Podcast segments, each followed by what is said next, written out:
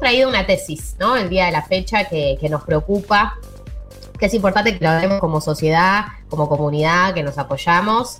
Eh, y es que eh, esta tesis en realidad es de mi hermano, se la robé, pero entre familia, viste cómo es, nos robamos las ideas todos entre todos. ¿Sí? ¿Estás segura? Eh, es. ¿Cómo? ¿Estás segura que funciona así? No sé. Así son las reglas de juego en mi familia. Ah, ok, Eh, ok, ok. No sé en la tuya. Claro.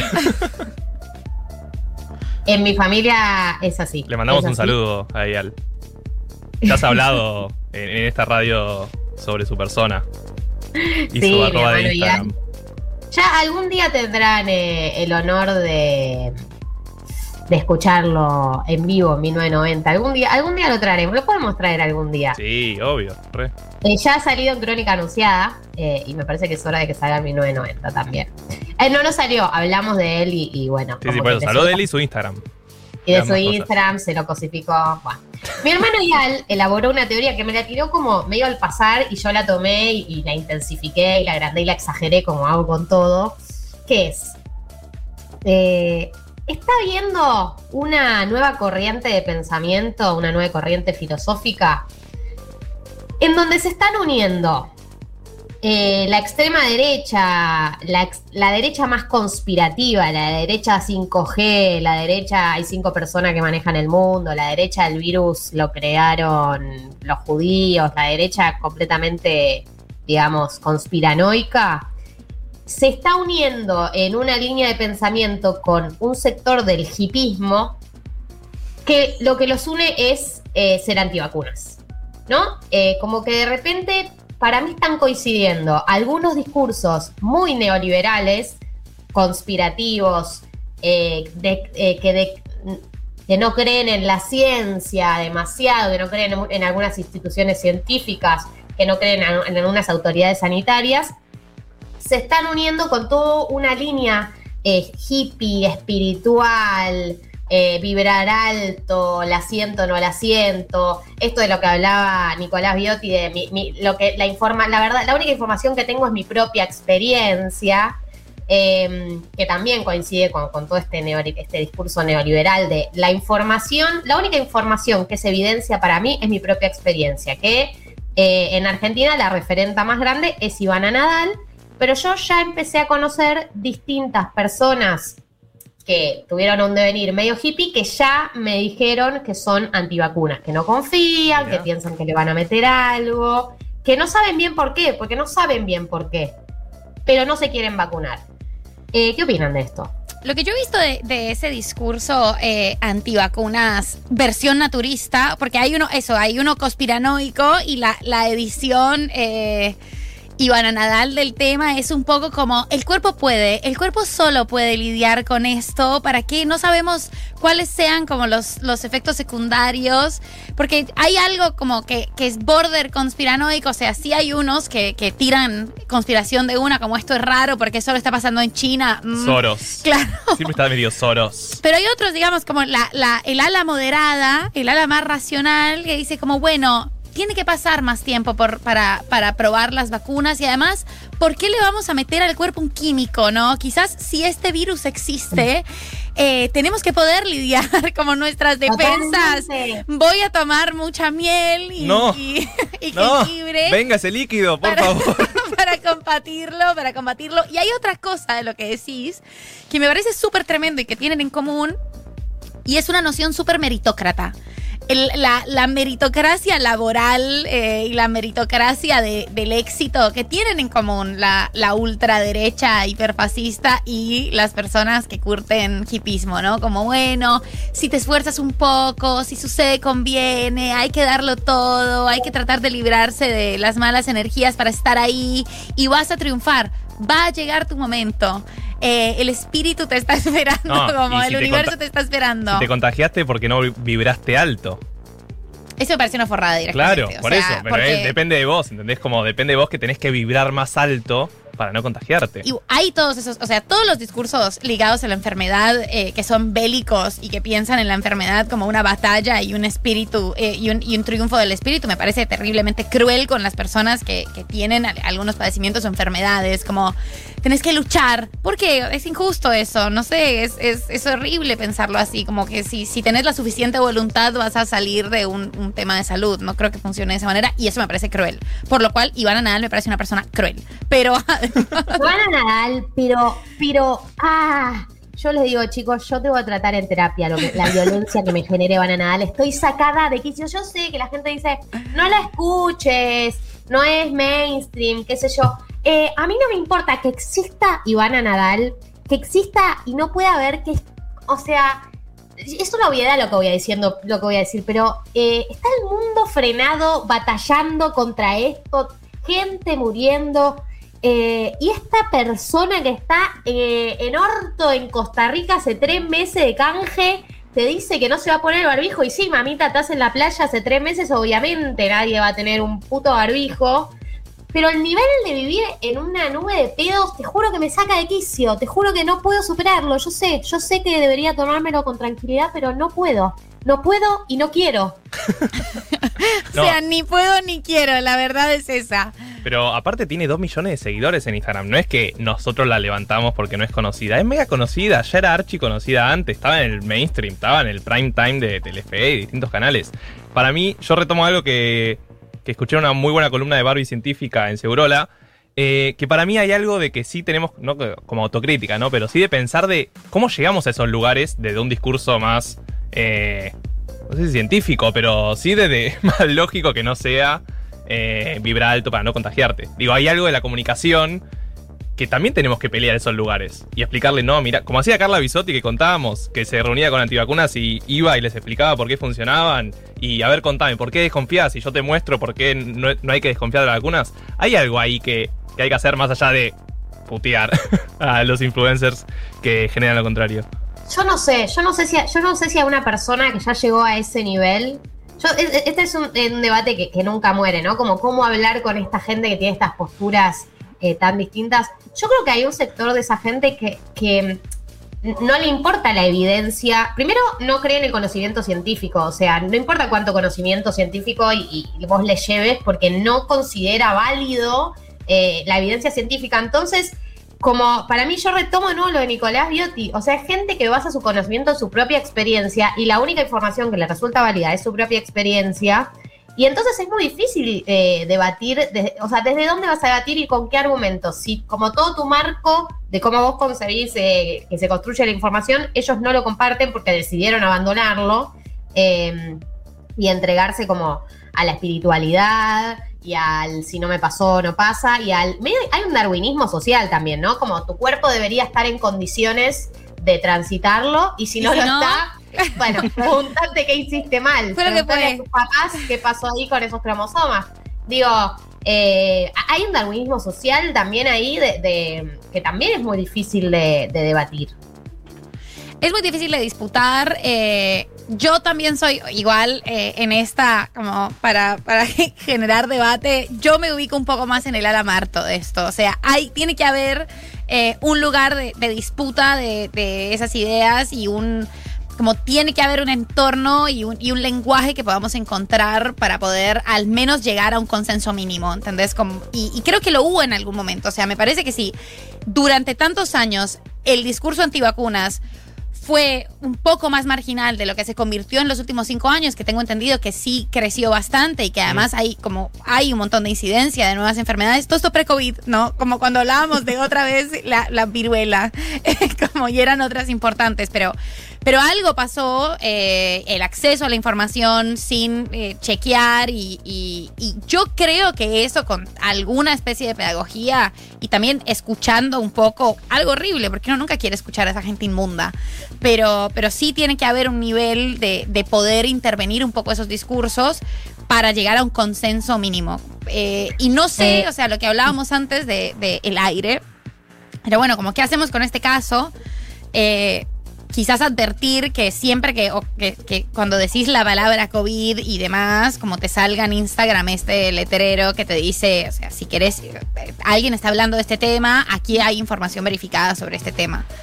Pero Sí. Que no les importa, porque no es que no hay, no tenemos científicos de absolutamente todas partes del mundo diciéndote esto. No es que hay un debate en la comunidad científica sobre qué se, qué se debería hacer. Obviamente hay debate sobre algunas cosas más chicas, pero ya se llegaron a una serie de consensos y es, y es como, no es que no tienen acceso a esa información, es que no la eligen.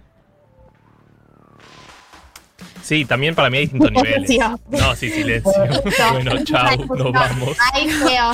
No, pero yo a los consensos a los que voy no es hay un consenso sobre qué hacer con el COVID. Claro que lo hay. Eh, sino tiene que haber o, o una esperaría de manera optimista que haya una forma de negociación con estas personas para que haya como un mínimo de- del bien común de, bueno, qué sé yo, vos necesariamente tenés que hacer esto, una, una especie de consenso comunitario sobre la salud, sobre todo en estos momentos como de, de un brote terrible de una pandemia.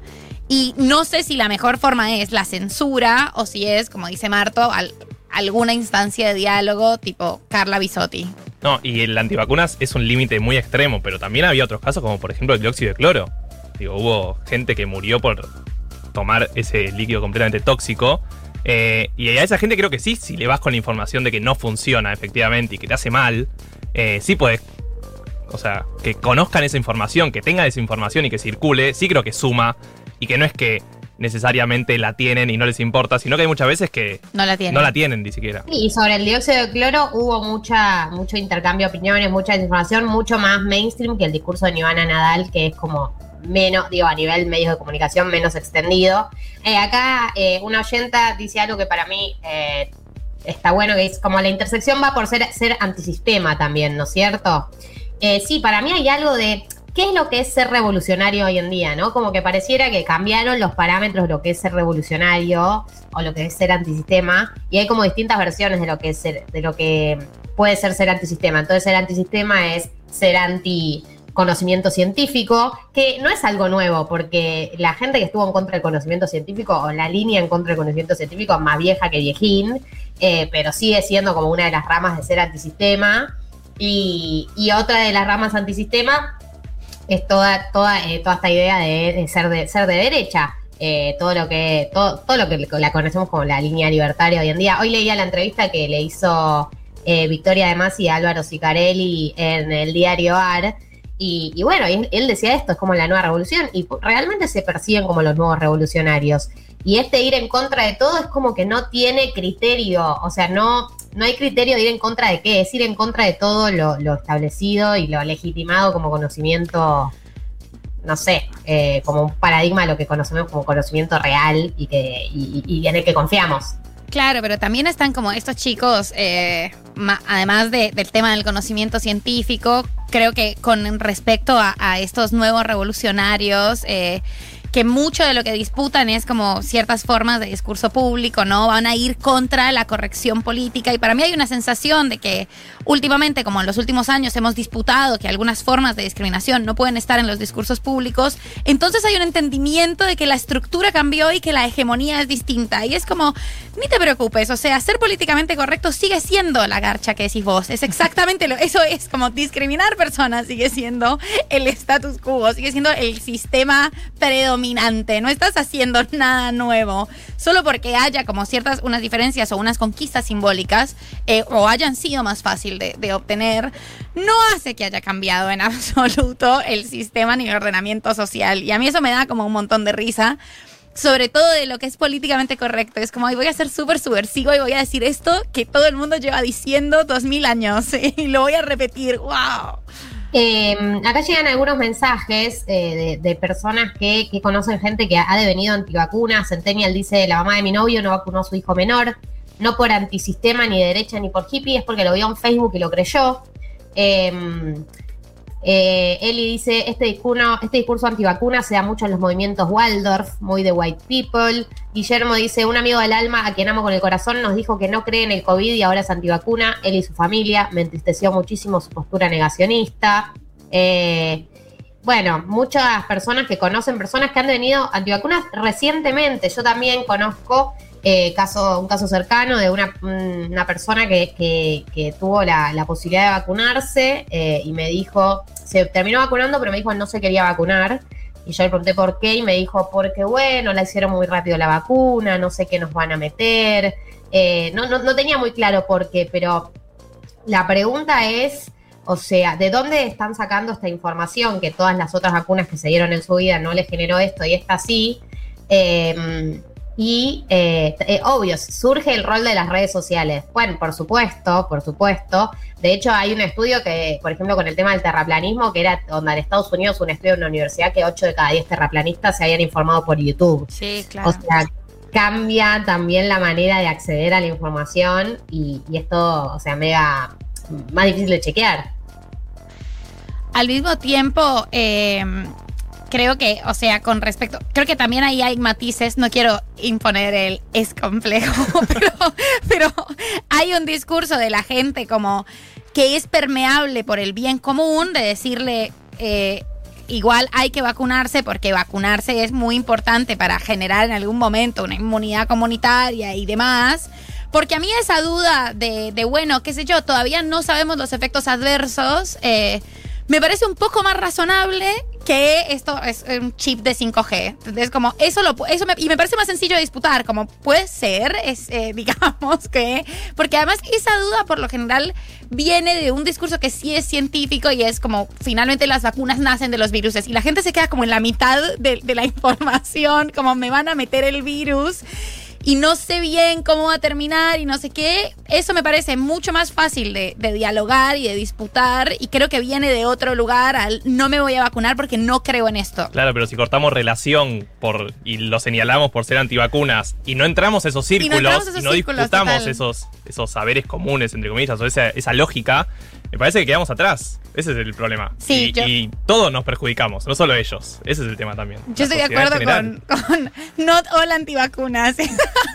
bueno, hay unos antivacunas menos. Es decir, como para mí hay unos mucho más permeables que son estos, que, que es como la gente que uno tendería a conocer un poco más. Eh, que es esta, es una duda científica, ¿no? Como no es una idea de, de un plan, eh, no es una conspiración, es esto es más, más, o menos reciente y cómo sabemos que los efectos adversos no vayan a ser peores. Eh, y eso sí. es fácilmente contrachequeable, o sea, eso es muy contraargumentable.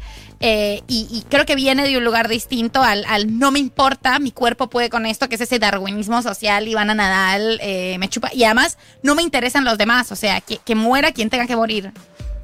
Eh, eso es verdad, es verdad que no todos los antivacunas manejan el mismo nivel de intensidad y de, delirio místico y que hay algunos que tienen que ver por ahí con la coyuntura de esto, de tipo, todo esto sucedió súper rápido, de repente estas vacunas que se hicieron en, rápidamente y que, que, seguramente hay un porcentaje que sea más fácil de abordar y de dialogar, pero sí, repito, eh, los que no son tipo libertarios, eh, conspiranoicos, 5G, Soros, etcétera, eh, porque repetimos la tesis eh, con la que empezamos este programa, que es que hay una rama de la extrema derecha libertaria 5G conspiranoica que está confluyendo con una rama del hipismo en eh, el antivacunas o la, la, descreencia en, la comunidad científica en este contexto. Eh, pero fíjense que los que no son así libertarios, fíjense que es gente que está vinculada al mundo del espiritualismo de alguna manera. Eh, eh, te, si no de una, es del otro. Eh, y, el, y, hay una rama del mundo espiritual muy concreta que es una rama profundamente neoliberal, de tipo autoayuda, eh, vos con vos mismo, hacer laburo con vos. es como un, un, espiritualismo profundamente vos con vos mismo, no es un espiritualismo tan colectivo. Si bien se pueden reunir en grupos o lo que sea, tiene que con un laburo muy de uno con uno mismo y de como si yo, y de tipo las malas energías traen enfermedades, como bueno, todo esto de eh, el vínculo con uno y cómo se manifiesta de distintas maneras en el cuerpo. Y fíjense que si no es en uno, es, está vinculada con alguna de las dos ramas en general. No, por eso es como, son discursos totalmente meritócratas, además de, el vínculo con uno puede todo y soluciona y resuelve problemas estructurales, ¿no? Como no hay problemas estructurales y sociales, hay problemas personales que debes poder eh, resolver si los trabajas lo suficientemente eh, a fondo y la verdad que no es así. Eh, pero para yo estoy de acuerdo con esa tesis. Eh, diferimos un poco en la manera de tratar a algunas de esas personas. Pero... ¿Por qué? Porque yo digo que hay que cerrarle la cuenta a Nadal. Claro. Y acá dialoguistas. Pero hay algo, por ejemplo, eh, yo quiero preguntar algo, ya que estamos hablando de esto. Yo no sabía que era como una nueva tendencia en las personas de ultra, ultra derecha. Eh, la creer que, que, en, las, en las manillitas rojas que, que usamos en el hilito rojo, que es como para la envidia, yo no sé bien para qué es, pero que Para hay una especie de conspiración. ¿Una conspiración en eso? Ah, no sabía eso. Vi en Twitter que uno de esos como eh, libertarios empezó a manejar con que Alberto y Carla tenían la manillita roja y que eso era como conspiranoico, que era una conspiración. Y yo pensé, se están burlando de nosotros por tener la manillita roja, cosa que me parecía mucho más racional. Eh, como me, me pareció que era una burla a creer en el mal de ojo y en algo como un hilo rojo para prevenirte y cuidarte de las malas energías. Pero no, creen que hay una especie de conspiración y que es un mensaje de Soros. Eh, bueno, esta es la tesis del día de hoy. Piénsenla a sus casas, pueden compartir, pueden diferir. Acá tenemos la gran mayoría de los mensajes de gente que está muy preocupada porque alguien que conoce de vino en antivacunas. Eh, Gabriel dice, amigo que se metía de todo por la nariz, me mandó video antivacuna de 18 minutos de YouTube y me dice, miralo primero. Ay, es muy de persona antivacuna decirle, decirte, "Mira- miralo primero. No, no voy a mirar nada de lo que me mandes de YouTube, ¿sabes? Eh, bueno, mu- muchas personas acá, Alfonsina dice, en un momento mucho toda mi maternidad, caí en la movida antivacunas, logré salir de esa cuando me di cuenta que todo terminaba con un viejo gritando en YouTube sin un solo argumento. Eh, bueno, hay, hay de todo. Eh, nada, para percibir, para prestarle atención, eh, acá María y Martín todavía tienen eh, la fantasía de que se puede traer alguna de esta gente de vuelta a la, a la comunidad científica. Yo siempre soy una persona profundamente negativa, pero ustedes escúchenlos a ellos, porque el futuro está en María y Martín.